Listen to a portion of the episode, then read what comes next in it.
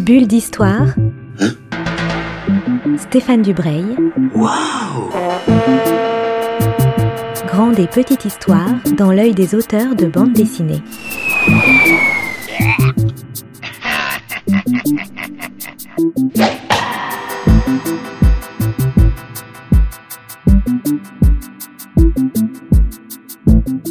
Bonjour à toutes et à tous et bienvenue dans une nouvelle bulle d'histoire sur Art District Radio.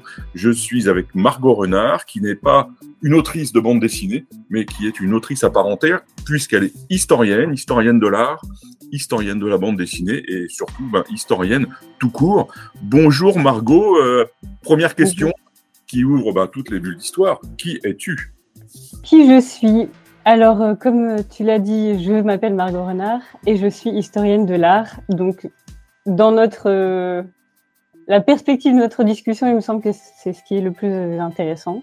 Tout à fait. Euh, j'ai vraiment construit mon parcours entièrement sur l'histoire de l'art. J'ai fait un master 1, master 2, recherche histoire de l'art.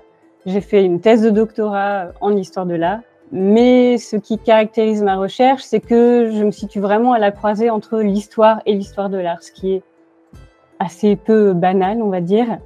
Et, euh, et donc j'essaye de, dans ma recherche sur la bande dessinée, d'agréger comme ça euh, la littérature, les apports de la littérature, de l'histoire, de l'histoire de l'art. Quel était ton sujet de, de, de thèse? Est-ce que c'était déjà la bande dessinée? Non, j'ai, je sais pas si on peut dire que j'ai bifurqué, mais moi je suis euh, à l'origine ce qu'on appelle une 19e c'est-à-dire que je suis spécialiste de l'art du 19e siècle et euh, j'ai travaillé sur les images du roman national. Euh, j'ai travaillé sur la première moitié du 19e siècle, la manière dont à cette époque on a mis en image un premier récit national relativement homogène, c'est-à-dire fondé sur une geste des héros, des héros masculins, euh, une espèce de galerie euh, de, grands personnages qui construisent l'histoire de France, généralement des souverains, d'une manière générale, des souverains, des généraux, et la manière dont cette, euh, cette mise en image a en fait permis de fonder un, tout un imaginaire autour du roman national. Et en fait, ce qu'on ce qu'on sait généralement, c'est que durant la deuxième moitié du 19e siècle, on a, on a enseigné, on a homogénéiser et enseigner ce, ce récit national euh, à travers euh, les livres de Lavis, par exemple, qui sont destinés aux enfants.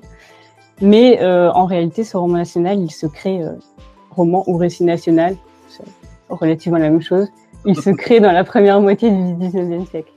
Alors, je, vais faire un parallèle qui a l'air comme ça totalement euh, artificiel, mais qui n'est pas tant que ça. C'est que ce roman national et ces grands héros, ils ont beaucoup été mis en avant par l'édition, tu disais, pour la jeunesse, édition scolaire, mais aussi par les images d'Épinal. Et les images d'Épinal, c'est un petit peu de la bande dessinée euh, primitive. Donc il y a aussi un, un, une translation qui paraît logique. Comment tu t'es intéressé à la bande dessinée et comment tu es passé donc du 19e au 20e Ce qui m'intéresse d'une manière générale, c'est euh, la narration de l'histoire. La narration de l'histoire, que ce soit euh, par les images, par le texte, tout ce qui est mise en récit, construction aussi euh, euh, artificielle de l'histoire, puisque l'histoire est un concept. Donc il faut, euh, il lui faut du texte, il lui faut des images pour être euh, construite et reçue de la part des spectateurs ou des lecteurs. Ce qui m'intéresse, c'est ça, que ce soit au 19e siècle, au 21e siècle, au 20e siècle. Donc ça, c'est un fil conducteur. Et puis, en effet, ce qui m'intéressait déjà dans l'art du 19e siècle, c'était justement cette sérialité qui pouvait se construire, notamment dans les livres illustrés. Euh, les, les, images, en fait, euh, construisent vraiment un récit uniforme, même si c'est toujours euh, dans un rapport un peu de dépendance au texte, mais euh, il y a toujours cette mise en récit qui est vraiment, vraiment fascinante, je trouve. Et en fait, la continuité logique aujourd'hui, c'est la bande dessinée au final, on, on, peut vraiment tracer un trait, je trouve, euh, entre, entre ces époques et entre ces productions. Alors, quels sont tes, tes champs de recherche dans la bande dessinée? Tu disais qu'il y a la bande le récit historique dans la bande dessinée. Est-ce que tu peux préciser un peu, parler peut-être d'auteurs, de, de, thèmes, de, de, de, pistes de recherche? Alors, ce qui, ce qui m'intéresse vraiment au plus haut point dans la production de bande dessinée historique aujourd'hui, euh, c'est la manière dont certains auteurs s'emparent d'outils des historiens pour produire euh, des récits historiques qui sont euh, historiquement fondés, c'est-à-dire qu'ils vont une sorte de quête de vérité, du fait historique réel, et en même temps, ils essayent de dire quelque chose sur l'histoire et aussi sur la manière dont on écrit l'histoire aujourd'hui, euh, dont elle fait sens aujourd'hui, comment est-ce qu'on peut actualiser euh, l'histoire euh, dans notre dans notre société, euh, quel rapport aussi à tout ce qui est fake news, les fausses nouvelles, voilà comment on, on peut aussi euh, réactiver certains récits de l'histoire euh, avec une part d'imaginaire, mais aussi en allant chercher l'effet brut. Euh, voilà, donc ça c'est hum, quelque chose qui m'intéresse vraiment. Évidemment, il y a, a pas pléthore d'auteurs de bande dessinée qui vont chercher de ce côté-là. Donc on a, euh, on a par exemple Raphaël Messon avec les damnés de la commune, qui vraiment fait un, un, travail très très intéressant. Alors lui, il n'est pas dessinateur, il est graphiste, euh, mais il va vraiment chercher du côté d'un récit historique assez malmené, assez euh, silencié en fait pendant très longtemps le récit de la commune. Et puis euh, euh, il, le, réactive et il essaye d'en dire quelque chose pour nous lecteurs aujourd'hui. Florent Groiset, les Loca évidemment qui ont sorti euh, leur deuxième tome, première partie de l'album Révolution. Il y a également Jean Dittard qui fait vraiment un travail très très intéressant, qui a sorti dernièrement hashtag J'accuse, mais qui depuis euh, ses premiers albums autour euh, du, sourire des marionnettes, euh, de Florida, travaille vraiment sur ces questions-là, en travaillant aussi la question de l'image. Qu'est-ce qu'une image? Comment on la produit? Comment on la reçoit? Et comment elle se pérennise dans le temps? Voilà, donc ça, ce sont des auteurs qui sont vraiment majeurs pour ma recherche. Et puis, évidemment la collection d'histoire dessinée de la France, qui est dirigée par Sylvain Venner, l'historien, et dont le premier album a été fait avec Étienne Davodo il y a tout un rapport, euh, en fait, à, encore une fois, au récit national. Tous ces auteurs, en fait, essayent d'aller contre euh, une certaine euh, construction du récit national euh, à travers les héros, à travers des héros masculins. Euh, voilà, une certaine image de la France aussi, de, de, de l'identité de la France. Parce qu'il y, y, a un paradoxe pour le, le chercheur historien qui s'intéresse à cette bande dessinée et à la bande dessinée en général, c'est que la bande dessinée, peut être extrêmement rigoureux sur le plan historique, mais elle a aussi besoin d'un aspect romanesque. C'est aussi, malgré tout, malgré tout le, le sérieux qu'on peut y amener, c'est aussi un objet de, de, plaisir, un objet de presque de rêverie, un objet d'évasion. Il y a ce, ce paradoxe-là qui est difficile à, à détricoter pour l'historien. L'équilibre à, à respecter entre le romanesque et l'histoire.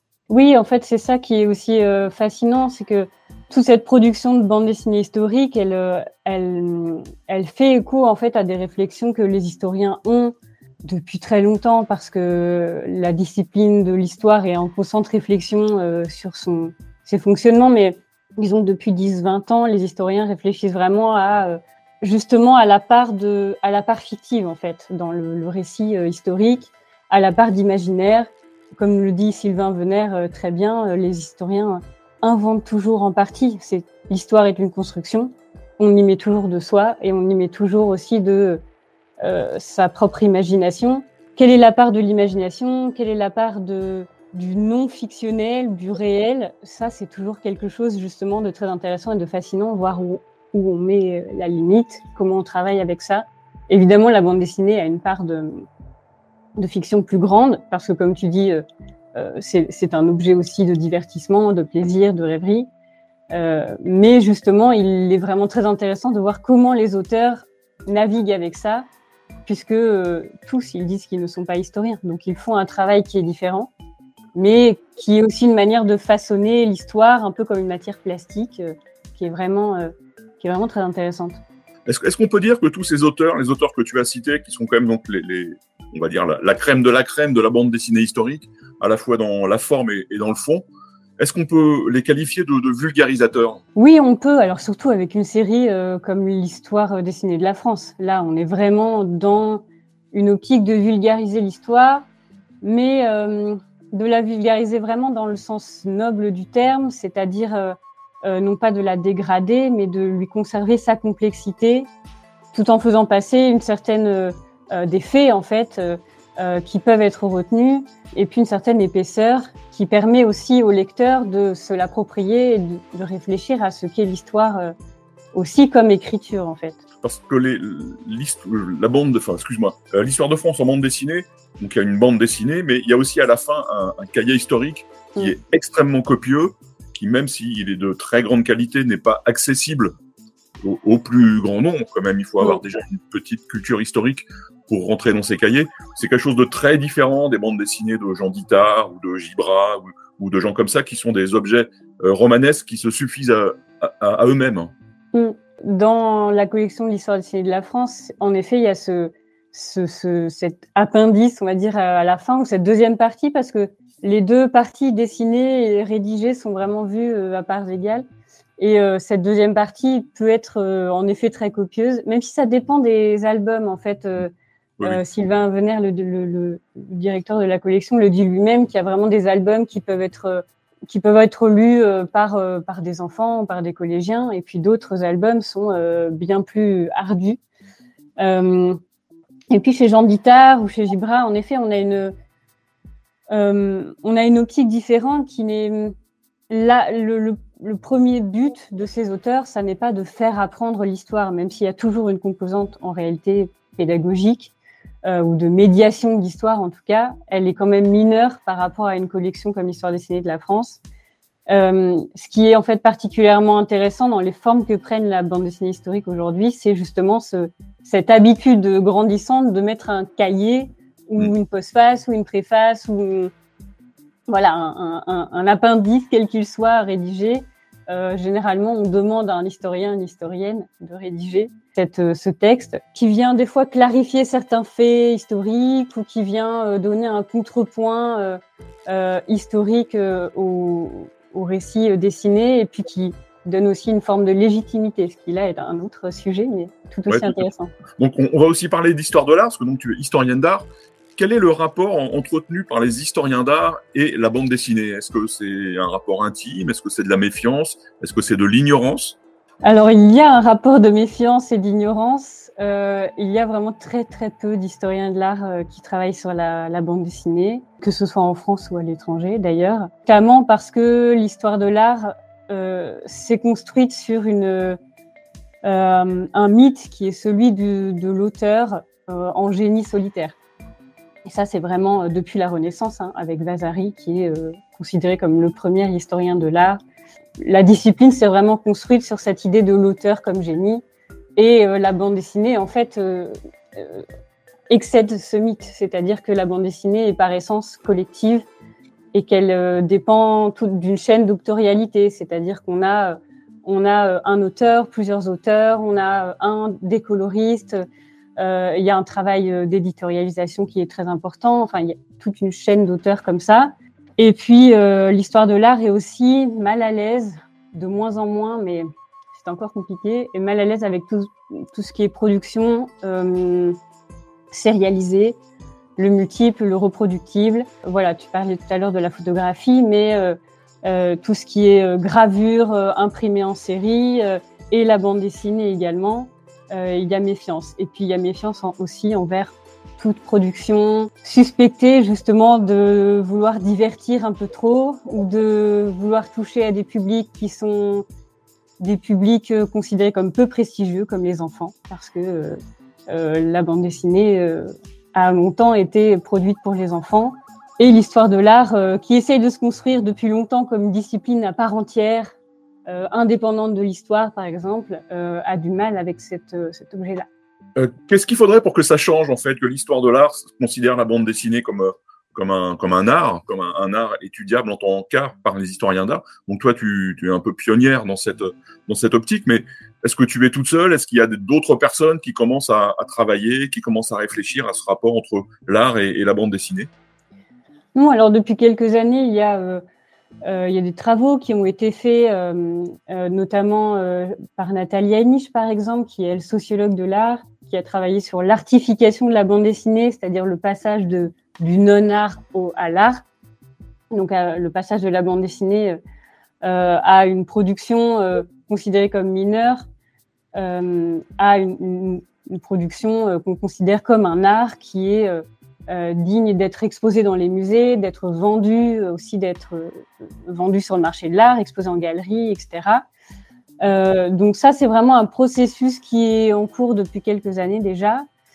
Euh, mais à titre d'exemple, au sein du milieu universitaire, euh, en 2022, fin 2022 seulement, est sorti un livre euh, qui s'appelle, euh, je le traduis en français parce qu'il est écrit en anglais, Voir la bande dessinée à travers l'histoire de l'art, à travers les outils de l'histoire de l'art. Et c'est un livre qui n'est pas donc le fruit d'auteur français, mais l'auteur de fruit d'auteur anglais. et donc ça le fait qu'une publication comme ça sorte juste il y a quelques mois euh, témoigne quand même des difficultés que l'histoire de l'art peut avoir avec cette production.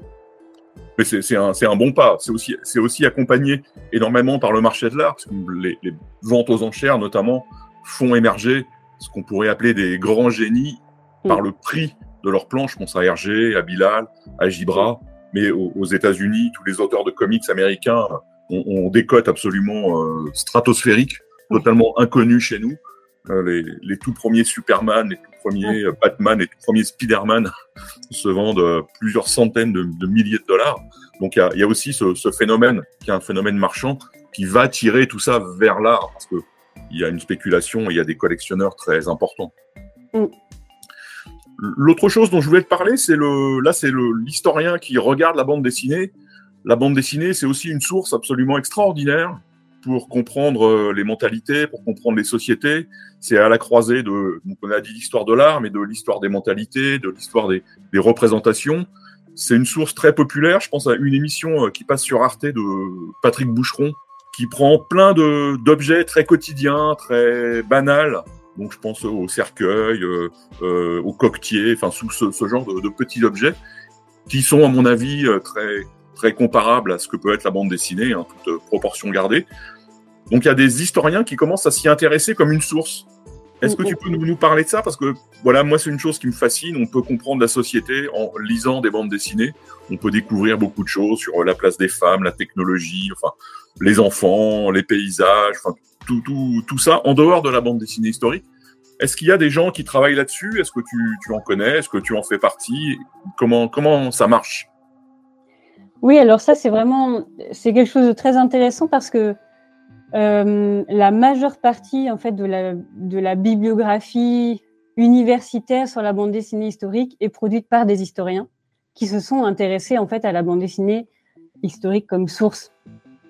Et, comme source, justement, pour euh, comprendre euh, le contexte dans lequel elles ont été produites. Voilà, donc là, on a, on a Tristan Marty, on a Paul Choplin, par exemple, qui travaillent vraiment sur euh, la, Première Guerre mondiale dans la bande dessinée, euh, voilà, des thèmes euh, comme, comme cela, la période moderne, la Renaissance dans la bande dessinée, l'Antiquité avec Jules Gallego, voilà.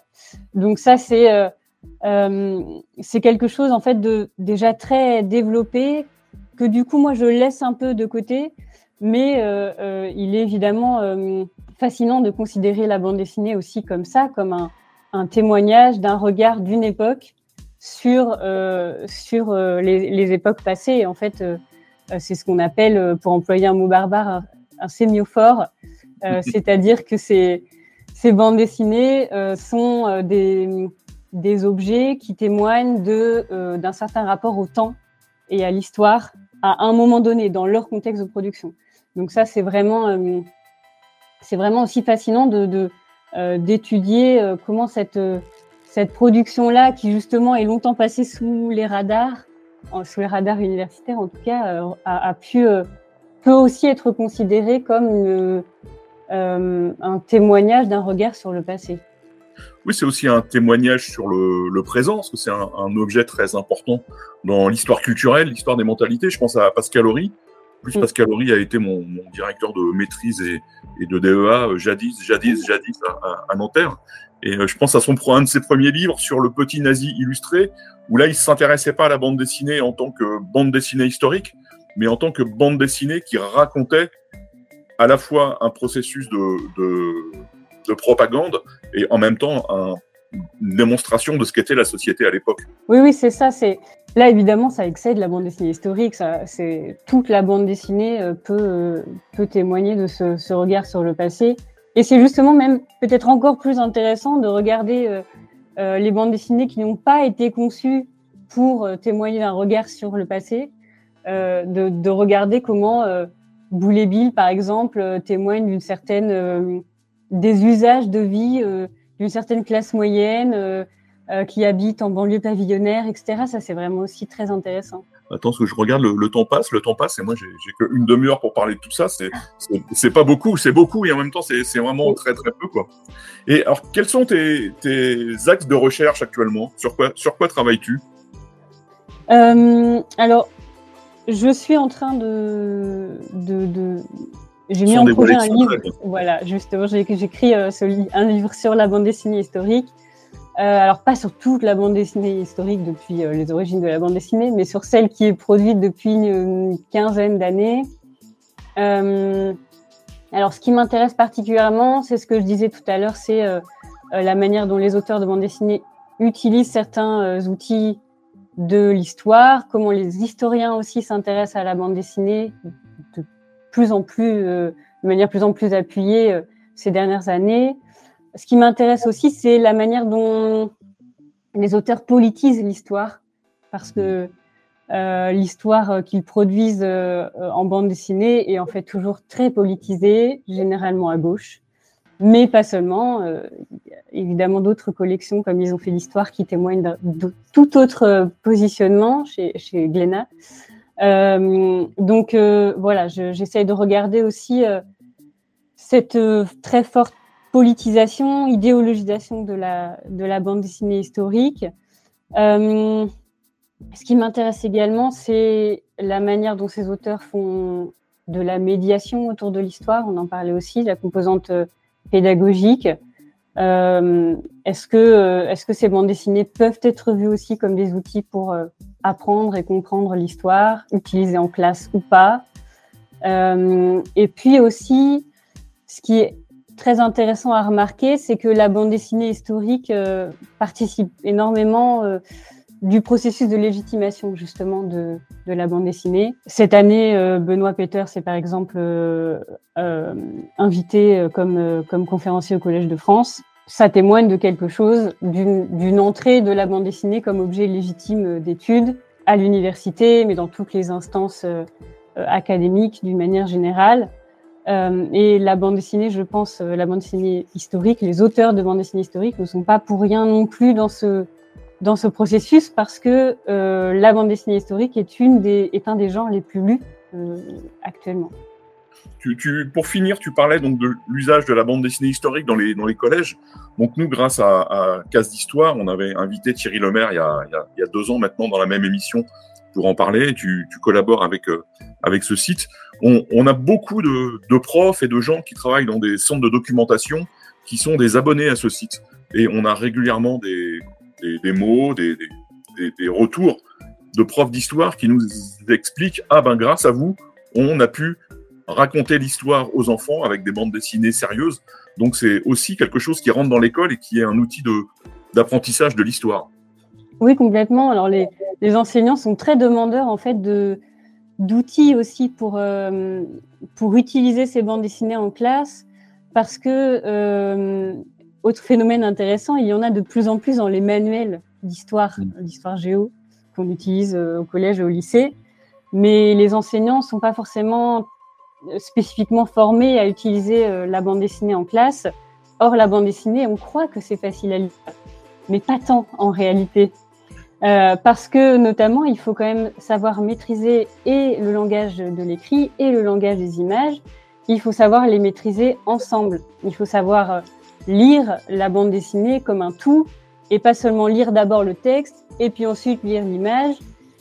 Et puis au final, euh, il peut y avoir des élèves qui ont du mal à relier les deux parce que c'est tout simplement une forme de littératie qui s'apprend en fait. Donc ça n'est pas si simple. Et pour les enseignants, des fois, ça n'est pas si simple à enseigner non plus, euh, parce que euh, justement, euh, il faut, on, s'appuie sur un a priori comme quoi la bande dessinée est facile à, lire et à étudier. Or, ça n'est pas si vrai. Donc, euh, euh, c'est quelque chose qui est aussi dont les enseignants sont très demandeurs de, de savoir comment utiliser cette bande dessinée en classe. Oui, sans compter qu'il faut aussi se pencher sur les, conditions de production entre guillemets, de la bande dessinée.